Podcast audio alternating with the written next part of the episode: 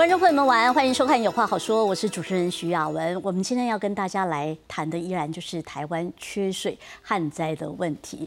哦，可能目前在中部地区的民众感受最深切了，因为他们。呃，一个礼拜哦，供水五天，停水两天，很多的民众在这段时间呢，就是要看时间。那做小吃摊的呢，他们都要储水，那提水，这些民这些问题呢，对民众来讲，它是一个切身的感受。那另外呢，其实不只是中部地区，南部地区在。高雄跟台南，他们有的地方是要减压供水，有的是减量供水。那我们也会来关心说，其实，在目前这个水的问题，我们最渴望说提供贝亚利一点爱的吼。我们前一阵子还指望说，这一次有一个新的台风来，那新的台风来是不是能够带来丰沛的水量？大家也眼巴巴的一直看。不过最新的消息好像台风是不会来，连原本希望它带一点封面、带点雨水的这个部分，好像也要大打折扣。那另外，台湾干旱的问题，现在连外国媒体都非常的关心，因为我们就知道说，在这次的疫情期间，台湾的晶片是被全球眼巴巴的看，都希望台湾，特别是台积电这些大厂们要多生产一点。但是这些大厂生产，他们是需要水的。虽然台积电挂保证说，他们绝对会把水。回收到最极致，但是水要回收到最极致，也是得要有水。那这些问题该怎么办？外国媒体也有一些讨论。好的，我们今天要参与我们今天的讨论的来宾，我们要首先介绍在我右手边的第一位是前经济部水利署长陈生贤陈署长。主持人、各位观众朋友，大家好。第二位要介绍的是坐在我左手边的第一位。文化大学大气科学系的主任曾宏阳曾主任，啊，亚文好，大家好。接下来要介绍的是中央大学经济系教授邱俊荣邱老师，呃，亚文好，大家好。好，我们先来看一个 VCR，看的是在高雄桥头有一些新社区，他们这段时间突然没有水了，为什么？减压减量供水，现在也轮到高雄要停水。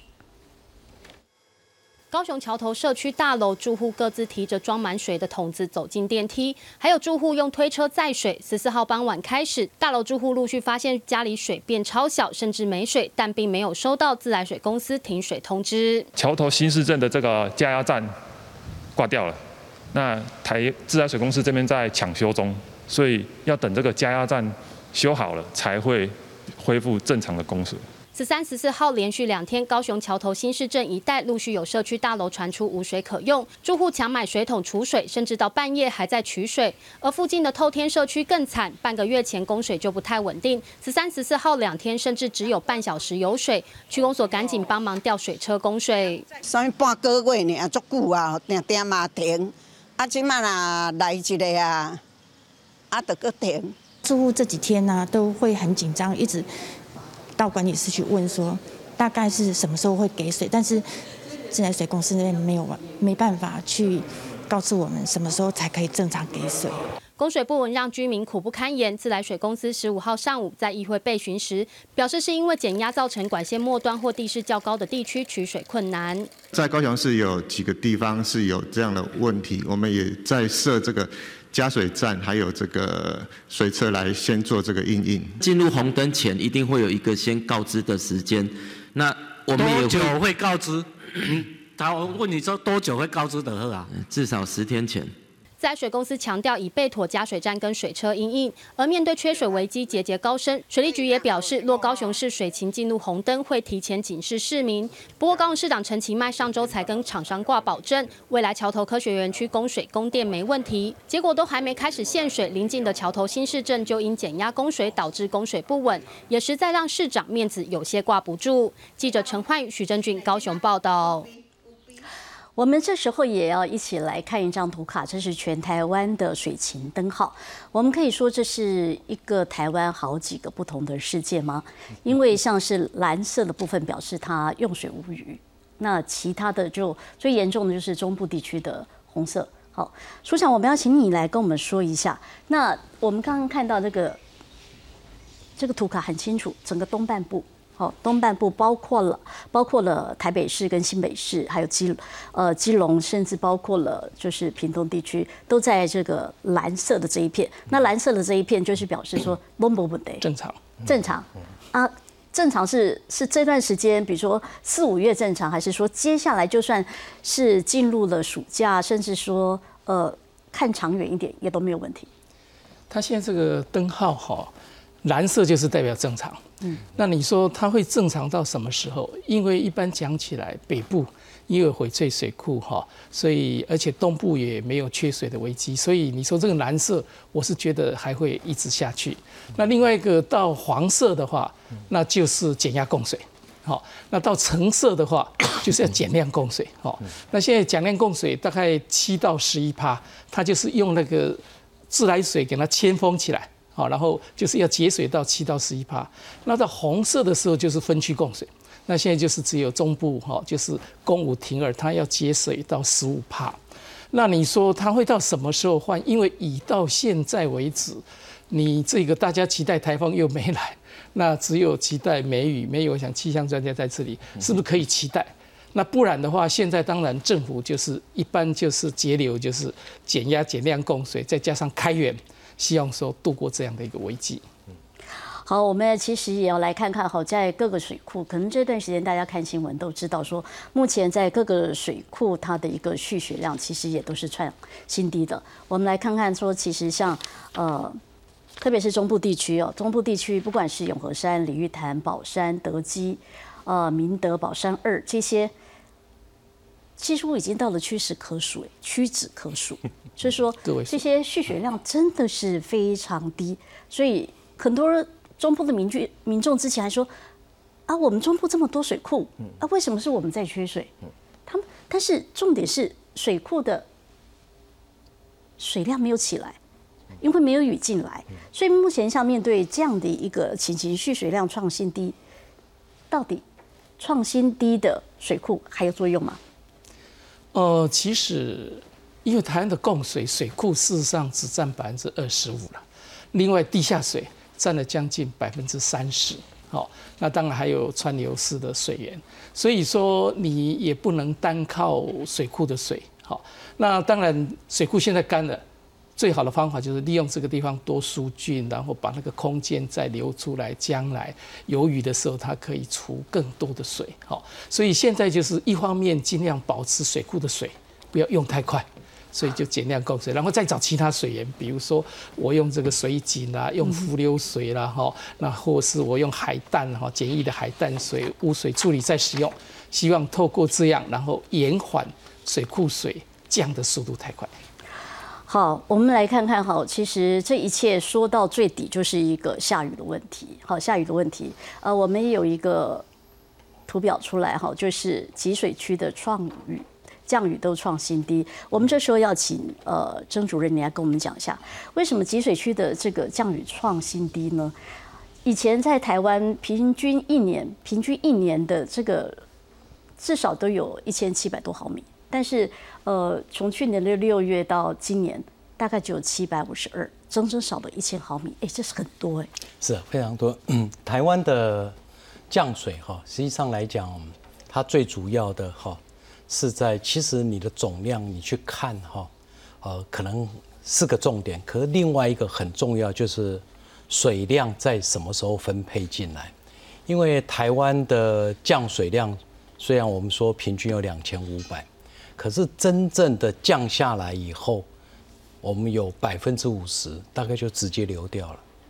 好，那那也就是说，那再加上百分之大概三十左右是蒸发掉了，真正你能用的大概就是百分之二十。所以你要能不能够缺水，或许有一个呃想法，就是说最后一次在我们雨季结束之前，我们是不是有一场很大的降水？能够把水库的水给灌满，让它能够支撑到第二年来使用。那非常不巧的，去年大概从六月以后，全台湾包含了刚才署长所提的东部不缺水。其实如果以自然降水里面来讲，全台湾六月以后是全部的它的降水量都比平均值要来的低，也就是说。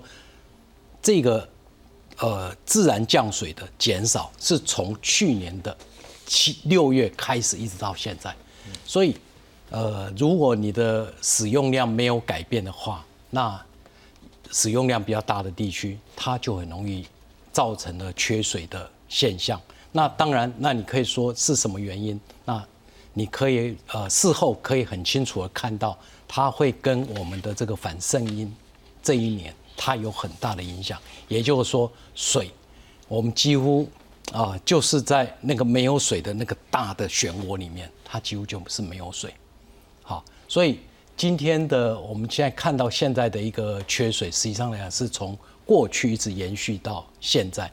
那么我们能够期待的是什么？如果我们去看这一张的图表，尤其是南部地区的啊缺水中南部，那你可以看到这个啊红色这条线，这是中南部的的这一条曲线。那也就是说，中南部呢对于梅雨的依赖性是很高的。也就是说，在红色在你的一二三四月几乎是没有雨的，所以呃对民众来讲那叫正常。那我们期望的是说，在梅雨季这个时候，它能够补充上来。那在北部呢，它对于梅雨的依赖性相对的是比较低。是因为北部比较常下雨。对，北部比较常下雨，所以东北季风的对，所以这样的一个降水的一个形态，今年或许可能是我们过去在历史上很少见的，有这么长的一个缺水到现在。这倒是一个非常少见的一个现象。那这时候我们要请主任也跟我们谈一下这个台风哦。我们有一个图卡，就是说本来我们很希望说这一次的台风呃苏力基来一下，大家都眼巴巴的在那里看。但是这眼巴巴看一看看看到现在最新消息，好像它是形成了，但是它从台湾的旁边有点远的地方过去了。呃，其实呃，我们知道台风哈，对台湾里面来讲，我们的真正的台风季大概都在六七八。如果四月份要有台风呢，在过去的历史上，大概我记忆中好像就只有一次，所以我们不用太期待哈。但是当然看得到它来，我们一定充满期待，它能够往我这里多靠一点。可是它现在所走的路径，实际上来讲，如果我们看呃过去的这一些的台风的情况里面来看，它看起来还算。常态，但只是说他这样子走了以后呢，呃，他不仅没有帮我们带来比较充沛的雨量，它的旁边的这个下沉气流，可能还会让我们原本封面带过来的这些雨水，可能还会再减少一点。如果是这样的状况的话，真的是真的不是一个好消息。是。邱老师，我想要请教说，我想不仅是一般民众在期盼雨，这个产业界跟企业界应该对于这个雨应该也很关心。是啊，是啊，呃，刚从主任的这个说法哈，我们知道其实台风季是六七八月嘛，那但是他刚刚也说了，从去年六月以后就几乎没有什么降水了哈，所以这个呃这个降雨啊跟产业的问题哈。其实我们现在可能要先判断的就是，它是一个呃短期现象，还是一个长期的问题哈。如果是长期问题，那可能我们要非常深刻的去检讨，呃，我们未来的这个产业形态到底要怎么走哈。那如果是短期的哈，我这个我没有那么了解，比如说反声音到底是一个短期还是长期哈。那但是其实我们看到这几年哦，呃，也许呃大家可以很深刻的感受到哈，这两年几乎没有台风，好，那没有台风其实呃有一种说法是因为呃这个气候暖化使得这个海面温度升高。海面温度升高以后，最大的影响就是台风可以往北边跑啊，跑得越来越北边。所以过去这两年我们看到啊，这个受这个东，特别是东亚地区受台风影响最大的其实是日本。好，所以这个过去两年啊，这个日本受到台风的荼毒是呃，这个灾情非常严重。反正是台湾都没事。好，如果这个变成是一个呃极端气候下的这个长期的问题的话，恐怕对我们来讲，它就是一个呃非常严肃的问题。好，那呃刚刚雅文讲了，就是呃我们的产业该怎么去呃想这个事情。呃，其实过去哈，台湾的这个平均降雨量大概是全世界的这个两倍到三倍，理论上。呃，看起来是蛮丰沛的哈。那当然，为什么会这个有缺水的问题？当然，一方面是因为短期的降雨很少。这二方面哈，当然是我们用水量也很大。用水量很大，还不只是呃产业哈，家庭用水量也很大。好，我们平均每天每个人洗澡用的水是非常多的。我如果印象呃没记错的话，平均每个人要五百多公升的水。好，那呃，所以这个东西啊，呃，对整个台湾的用水来讲，其实是非常吃紧的状态哈。所以我们。呃，可以这么说，就是过去在这个雨量丰沛、呃水量丰沛的时候啊，我们没有太多节水的做法。啊，也没有节水的习惯啊。就像刚刚主任讲的，如果我们还是要用一样多的水的话，恐怕长期来讲就会面对非常大的困难。好，那呃，产业遇到这个问题怎么办呢？呃，我们就这个就我刚刚讲的，第一个要去呃想想这个是不是一个长期性的问题。好，如果真的是极端气候、全球暖化真的会造成呃长期这样的结果的话，那我们就得去思考这件事。那思考这件事就是呃从这简单的逻辑来讲。呃，水不够的时候，我们就必须要去想有限的水的优先顺序是什么。好，那当然，譬如说我们呃可以暂时不用农业灌溉，哈，呃，我们的农产品还可以进口嘛。但是遇到我们的重点产业了，哈，像我们的半导体，哈，像台积电这么重要，那呃，我们可能将来面对一个问题，那我要台积电还是我要喝水？好，如果它这么极端的时候，哈，那恐怕就是一个非常严肃的问题。所以这个呃，面对这个，如果是长期性的缺水危机，哈，恐怕我们现在要考虑的事情是这样子，哈。除了各式各样应该要从需求面的这个节水的政策和做法应该要出来之外，我们还现在就要开始去检讨啊，呃，每一度水的它所带来的效益放在什么地方是最重要的？民生非常重要，哈，半导体可能也非常重要，而且那个所谓的重要性哦。可能还不只是单纯经济上的重要性，譬如说，呃，我们当我们没水喝的时候，我们真的是那我们不要搬不要台积电了吗？哎，这个东西讲起来恐怕也非常困难哈。但是我要讲的事情是这样，台积电它对台湾的价值理论上是要有办法去估算的。它不只是出口，不只是就业，不只是产值，它可能还有国家安全。但是我们把这些所有的可能的影响因素，把它的综合考量以后，那可能长期来讲，我们就必须依据一个原则来择定好我们将来的用水的顺序是应该从什么地方去优先供应。我想这个东西是呃长期可能是没有办法避免的问题了。其实很多的产业都要放在这当中去做思考，是，而且是不只是喝水。人要吃饭，我们的粮食够吗？这其实都又都掺杂在这是水的问题里头。我们先来看一段 B C 啊，就是台风转向封面消失这些梅雨季，梅雨季，我们看看梅雨季何时来。我们来看这段 B C。从空中鸟瞰南投仁爱的塔罗湾溪，看起来就像沙漠。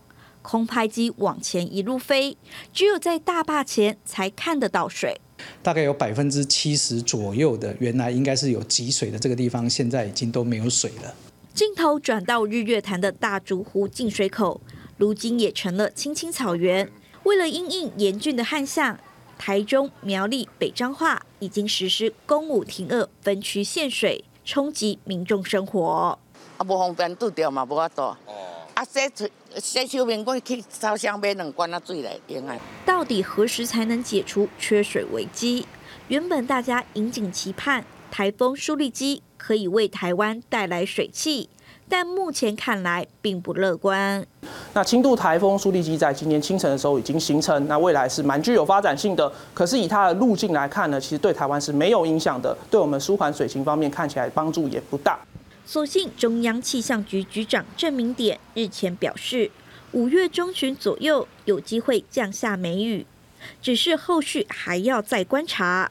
记者综合报道。好了，主任，我们真的是说五月中旬可以看到这个曙光吗？这个梅雨的曙光吗？真的是有吗？呃，实际上来讲，呃，我们都希望有啦哈，但是我们会知道说梅雨的预报哈。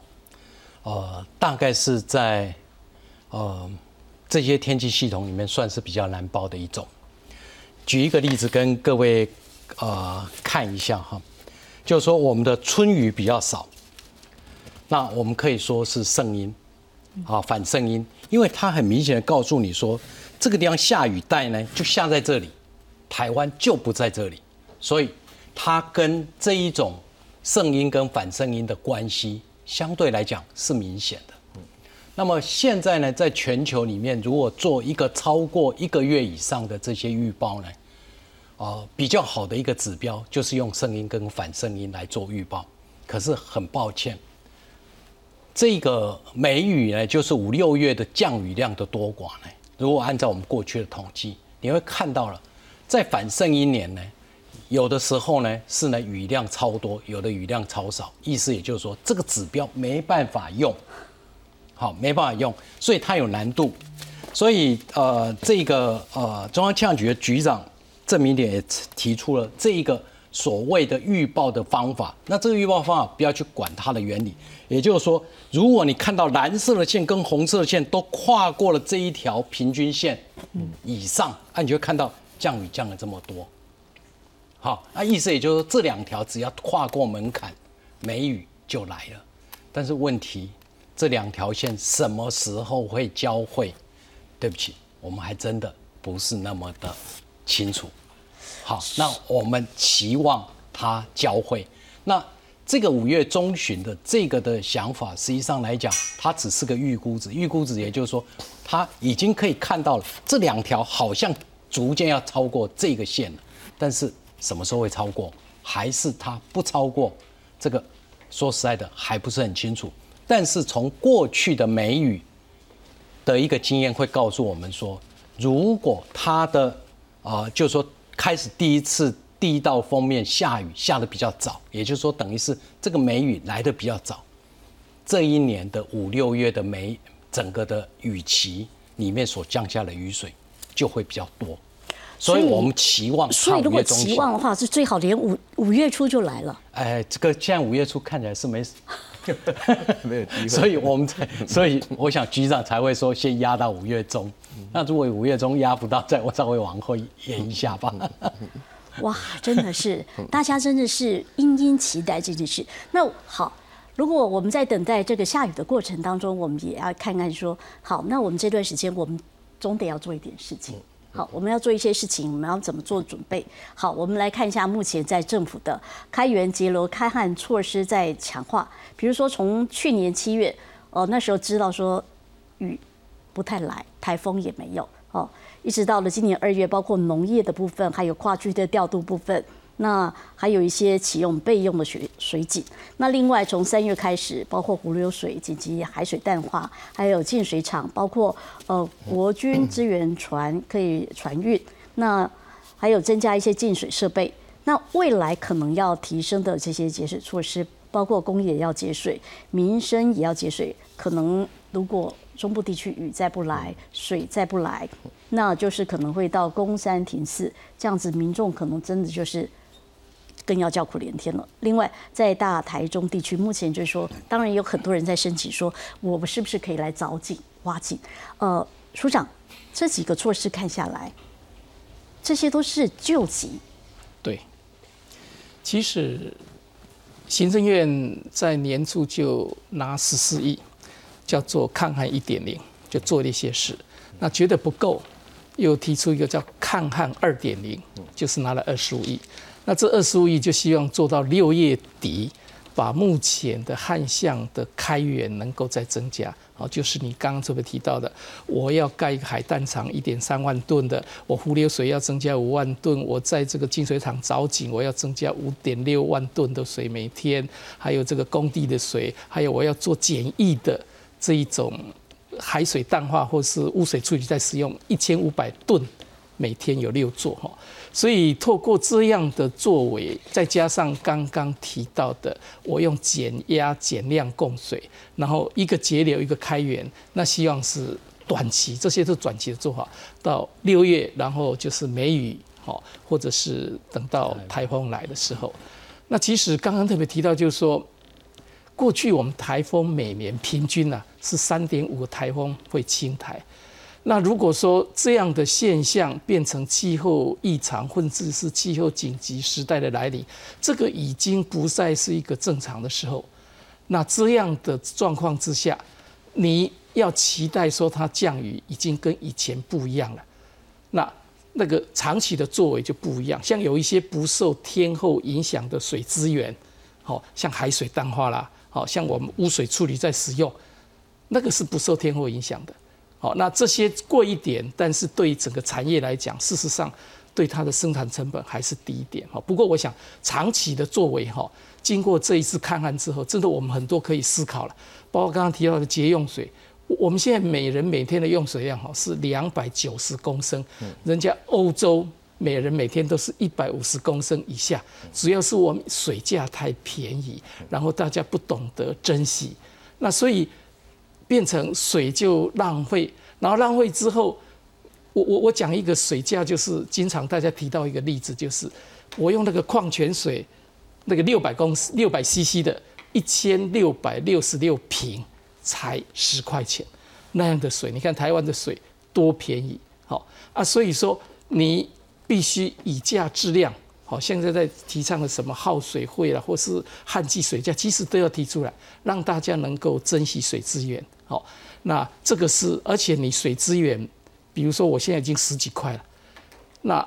我们要推动再生水或是海水淡化，大家都觉得太贵，但是你知道吗？现在海水淡化一吨可以做到十五块，那我现在十块，如果说水价提升高一点，大家就不会觉得说我海水淡化太贵，那个用水的诱因就会来了。所以我说，水价合理化其实不止节用水，也可以让水利产业把它蓬勃起来。好像我说国外像以色列、像这个新加坡，水利产业就很发达。但是这又是一个大刀阔斧的事情。好，这是真的是因为这一砍下去，这一调上去，呃，不仅是产业哀哀叫，民众更是切身就会这个。我我觉得，其实民众哈，现在的水价就是说我基本民生用水我不给他调。嗯，比如说一户你是四十度、五十度。不一定要调，因为那个就是涨也赚不了多少钱。现在是对于那个我累进汇率用的越多的，我水单价越高，或者是我就旱季就好给它提高，因为那是缺水的季节。好，所以现在耗水会明年要开征，也是针对那个大用水户。至至于你说那个一般的民生，你可以不调它，那个影响不大，只要四十四五十度的，那个对水会对什么？嘿，好。那等于是说，如果说这未来产业的发展，我们这时候就要来提到产业的发展。呃，目前的水情告急，这个科技业要怎么应应？哦，台湾的科技业像台积电，在疫情的这一年，大家知道，现在它岂止是护国神山，对，它更是全世界大家晶片仰望之所在。那但是呢，外国媒体他们也看到了，他们也比我们更确切的关心这个。台湾的缺水问题啊，我们来看一下外媒的关心点了。纽约时报就说，台湾面临半世纪来最严重的干旱，暴露台湾半导体业遇到重大的挑战。那而且它现在又是供应这个吃紧的问题，那怎么办？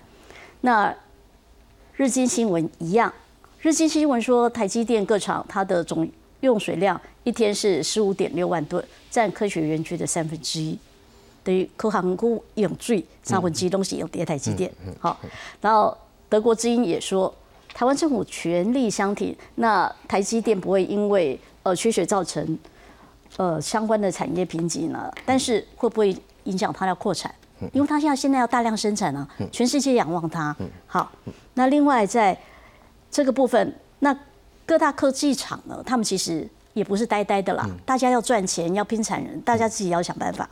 台积电他们自己，呃，不管是南科厂啦，或者说跟台南市政府，他们也有进行一些交换、交换水哈再生水的交换。那友达他们自己也跟建商哦去开挖地下水回收民生废水。那群创它一样的就是也是跟回收回收水厂有签约，一旦商转就可以来取用。这个是这些各大厂自己要自力救济的，对不对？呃，某种程度哈，呃，其实。如果真的要讲到最严重啊，也不用太担心了哈。台积电不是出不起钱，好，今天要我喝这个呃，今天减少一点水哦，把水卖给台积电，他愿意付我钱，我想台积电也可以解决问题哈。那关键还是在我把丑话讲在前头了哈。我们过去啊，那个很多呃，这个政府的官员都喜欢讲哇，这个台积电这么棒哈，台湾应该要多几座台积电。好，但是我们看现在马上面对的问题啊，呃，现在慢慢的呃，大家这个资讯越来越充沛啦，都知道台积电哦用了台湾台湾非常多的电，好，那好吧，这个电还可以处理好。现在接下来面对的问题是台积电用了台湾最好的人才，好，那使得其他这个呃企业或者产业人才也不够。现在我们看到了台积电也用了那么多的水啊，所以呃这个整个下去哦，它虽然是护国神山哦，呃对台湾来讲还是面对一个。长期选择的问题哈，那特别是这样子哈，呃，这个长期会有影响是这样。全世界现在看起来哈，虽然这个晶片都依赖台湾，但是即使没有这个缺水的问题哦，大家已经意识到这件问题的严重性了哈。所以呃，无论是英特尔也好，美国、欧洲、日本，现在都觉得这个把所有的这个晶圆的供应压在台湾上面，其实长期来讲是非常有风险的事情。就是鸡蛋不能放在同一个篮子里。对，好，所以再加上这个缺水的问题哦，那对各国的危机感一定更强。好，那这个东西一定会加速。各个国家在他们自己晶圆自产的布局，好，这个东西是呃长期来讲对台湾呃非常非常重大的影响啊，的确是这样子哈。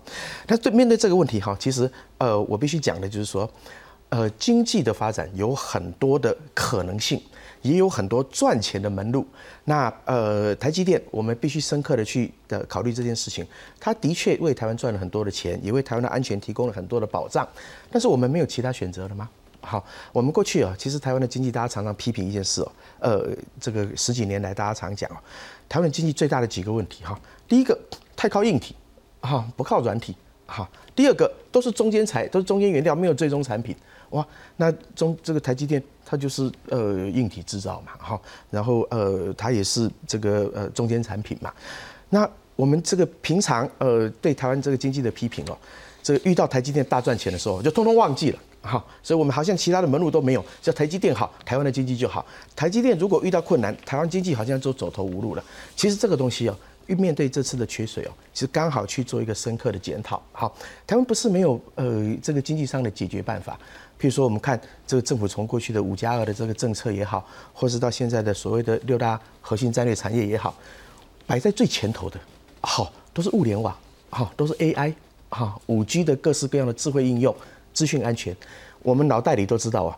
台湾应该要发展那种不要用那么多水的啊产业，而且这些不要用那么多水的产业，呃，如果我们做得好的话，不见得比台积电不赚钱。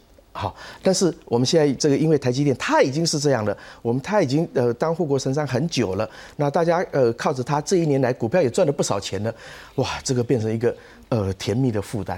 好，但是再怎么甜蜜哦，它还是负担。OK，所以这个很重要。我们我过去常讲一句话啊，我就说，台湾的政府啊，过去非常努力解决五缺的问题。好，五缺问题怎么这个背后的思维就是制造业，你要制造，所以水电、土地的水电啊、人啊、工啊。是啊，但是我们回想起来，你解决了一缺，就创造了四缺嘛，是不是？我们提供了这么多的土地，电也让它够了，好，劳工也引进外劳了，哎，我们有这么多的生产活动，水呢？所以你你解决了一缺，是其他四个缺就出来了，所以它是一个恶性循环，永远没有办法解决的。好，所以面对这个问题啊，当然你要短期间说怎么样去解决台积电的问题，我说实话，成本高起来是难免的。好，我也呼应刚刚这个署长讲的，我们说以价质量哦，以价质量有的时候是这样，呃，譬如说我们不喜欢毒品或者不喜欢呃烟酒，说那它其实没有成本的问题，但是我就不喜欢你抽那么多烟，喝那么多酒，我就把价格提起来。抑制你的这个需求，那现在哦不是，是真的缺了，啊，那真的缺了怎么办？它不是以价质量而已，你要真实的反映成本，好，台湾的水的成本的确是会越来越高的，将来包含海水淡化在内，它将来都会越来越高的，哈，所以这个东西，我们的这个产业经营哦，过去大部分都靠这个政府，劳工不够找政府，土地不够找政府，水电不够找政府，但是我们都忽略了这个市场机制。好，市场机制你缺的时候，这个就应该要这个价格就应该要高起来。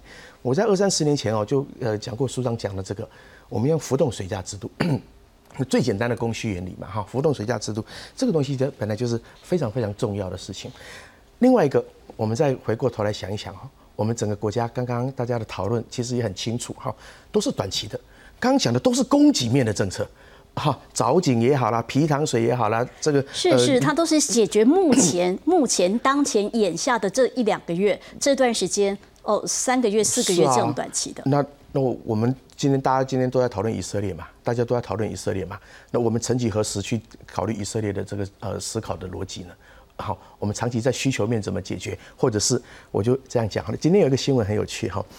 呃，前山基础建设啊，这第二期大概就是四千多亿，现在大概用了三三千多亿。好，今天因为台铁的事情，好，今天有学者呼吁说啊，说台铁这个很重要，我们把车都不要做了，其他三千多亿通通丢去改革台铁。嗯，好，好，那现在水的问题来了。好，呃，我们没有火车坐，可能还不会怎么样，没水喝会死人的。好，那我我我可不可以说，我们三千多亿全部都丢到这个呃这个水的这个这个投资上面？刚这个署长应该比我清楚哈，人家以色列啊。它在这个呃整个这个呃包至少最简单的包含海水淡化，它都可以做得非常非常好。我们我们现在的业者，都觉得反正这个资源供应的问题是政府要负责。他做什么事？他现在出很多钱做什么事？跟政府合作，在投了好多钱在顶尖大学办半导体学院。他要人才，你要人才，你不要水吗？你要不要拿一点钱出来跟政府一起投资？我们开始做高效率的这个呃海水淡化，做污水处理，你愿不愿意做？好，这个这个东西，我觉得整个制度的诱因机制都要出来了。现在短期间，我觉得还不是大问题，但是它如果变成一个长期的问题的时候，那整个长期的，无论是供给面或是需求面的整个完整的措施就要出来。而且，企业必须要知道一件事情：天上没有掉下来的资源。好，你必须要付费去取得这些你经营所要的这些代价。是我们接下来要先来看待 B C 啊，其实我们。最近都会提到啊，我们是不是可以这样拿到水？那或是怎么样有回收水，或是怎么样的水可以再来利用？其实都有，大家都呃各个在自己的专长上哦去提出很多的建议。那实际上这些有的早该做了。我们先来看一段呃米西啊，来看一下对于回收水。那回收水有时候是回收污水，过去我们有一些工程是在做，但是做做的不够快。天空不作美，旱象越来越严重，全台各地不少水库几乎见底。北部地区石门水库的蓄水率不到三成，宝二水库、永和山水库都不到一成，明德水库也在一成上下。中部地区鲤鱼潭水库剩百分之八点一，德基水库不到百分之五。而南部地区增文水库也拉警报，只有一成上下。旱象严峻，为了找水源，再生水成了备源用水。不过立委质疑，污水下水道的接管率太低，恐怕盖再多的再生水厂，量也是提升不起来。你要接收这些污水，你才有这个水源。委员说到最重要的重点，因为你的你要有再生水，你要有来源呐，这来源就是污水处理干管的这一个施工。它是会比较困，会比较花时间。今年也会也会让这个澎湖往也开始破零往前走。根据营建署统计，北部地区公共污水处理水量每天超过一百八十一万吨，但放流水再利用率每天却只有六千六百二十九吨，放流水再利用率只有百分之零点三七。中南部离岛地区最高也只有百分之五上下。另外，再生水厂进度也严重跳票。截至目前，只有一座高雄凤山厂营运，完全都不是工程上的延宕。只有再生水厂，因为你煤核端要出来，水厂才会出来。但是它上游所需要的污水处理，还有干管支管，都是同步在做的。的确要等到煤核以后才能兴建。内政部表示，公共污水处理厂再生水推动计划已编列了一百五十二亿，将打造十一座再生水厂。预计一百一十五年完工，一百二十年就可以达到每天提供二十八点九万吨水。至于水价过高，厂商使用意愿不高的情况，将评估引进研发产水成本较低的处理流程，提供不同的水价。记者黄瑞吴家宝特报道。好的，其实除了这个回流水之外，很多人还会有建议。刚才我们也听到老师们的建议，海水淡化。那在屏东有位丁老师、丁测试老师，他过去提出了浮流水这样的建议。我们来看看，说其实在这段时间，呃，可能这段这段时间大家的一个脑子里面想的，我要怎么去找水？来看这段 B 啊。面对旱季的挑战，政府启动各种措施应应。最直接的就是开挖地下水井，它的水取出来之后，会经过我们石门大郡的分支的管路，然后把水放到分支管路之后，最后汇集到我们的石门大郡。这石门大郡往下走，就会到达我们三坑抽水站，三坑抽水量的水量就可以抽送到我们平镇集水厂去做相关的处理之后，提供给好公共集水来做使用。水利署也计划要利用桃园的皮塘。光是农田水利处管辖的就有六百八十二口，相当于五分之一座石门水库。水利署目前选定三座皮塘的水送进自来水净水厂，另外还有四十九座皮塘，总共约一百一十五万吨的水提供给民众或产业作为抗旱水源。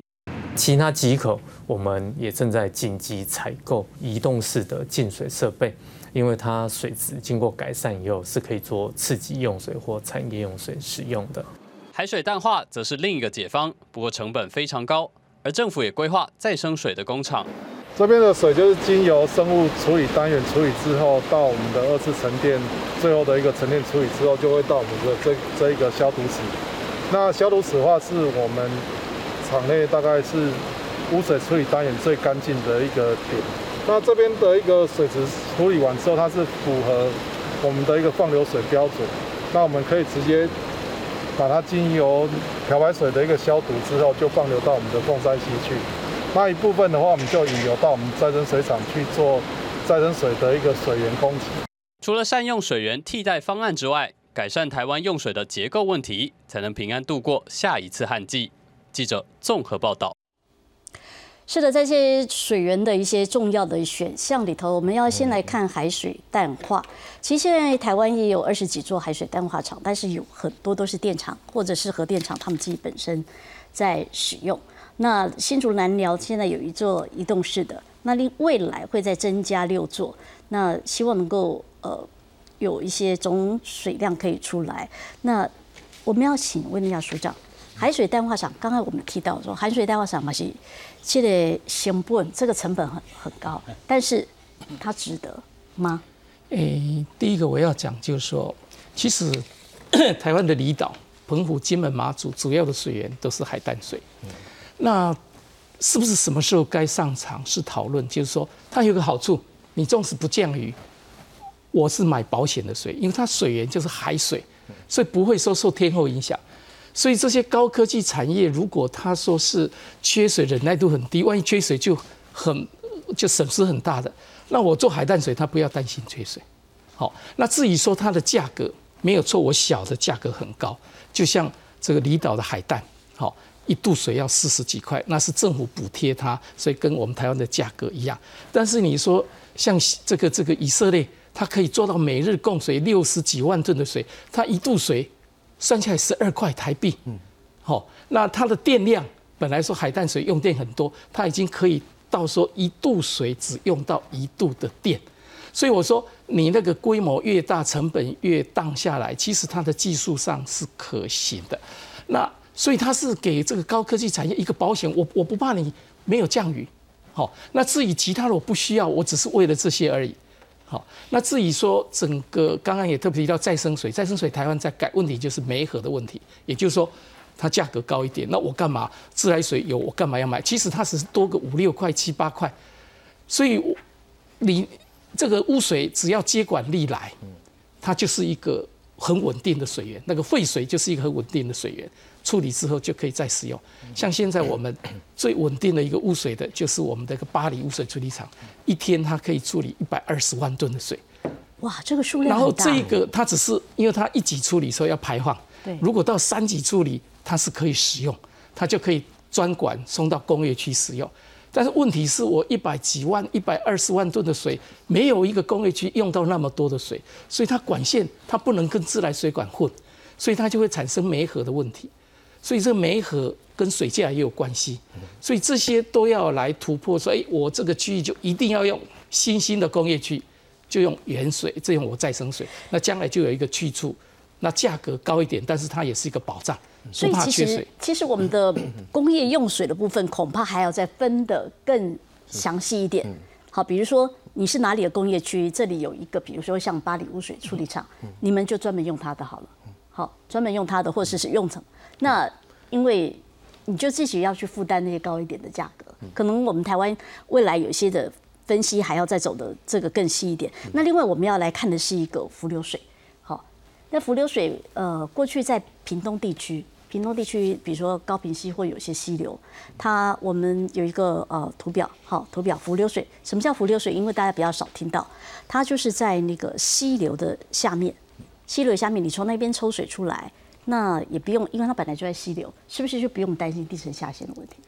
哦，湖流水其实它也是算地表水的一种，它只是在上游入渗，经过这个沉积层，所以在你表面上就看不出来，它就在水下面。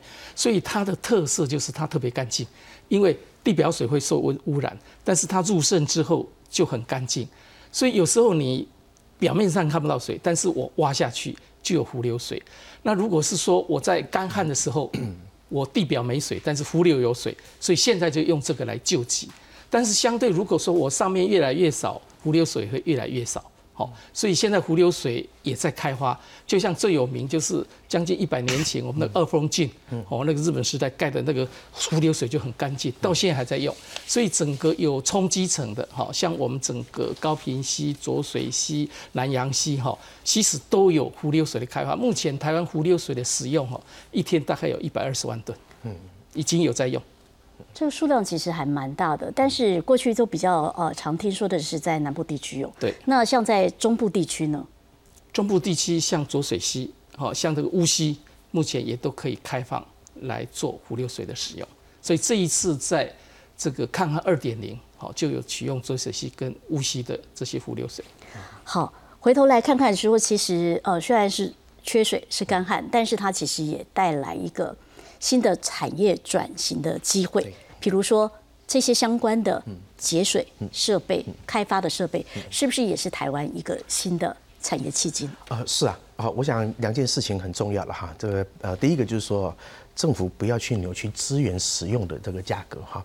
我们过去常讲哦，台湾之所以输韩国，有一个很重要的关键啊，就在能源危机的时候，那韩国很穷，没有办法补贴油价，那台湾比较有钱，都补贴油价。到最后，人家韩国的节能做的比我们好很多，好，所以这个东西有呃，台湾在未来赚钱的过程里面，怎么样去？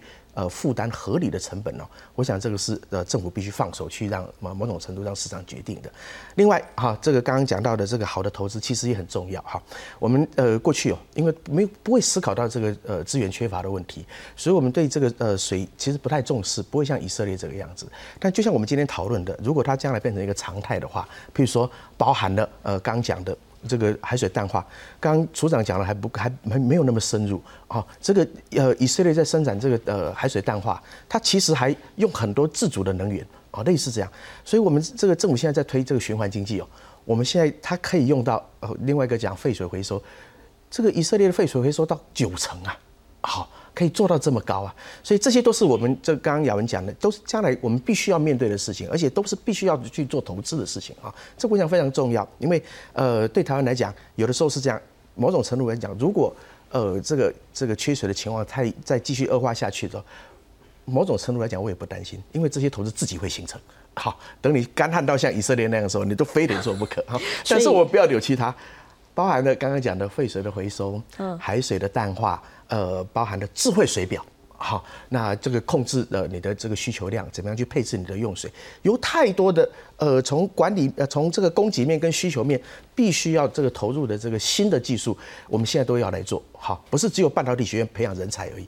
的对整个产业发展来讲，水的确是将来我们必须要面对非常严肃的问题。所以我们说，其实有时候危机就是一个转机。是，但是我们回头还是要来请问一下主任，大家还是要看一下。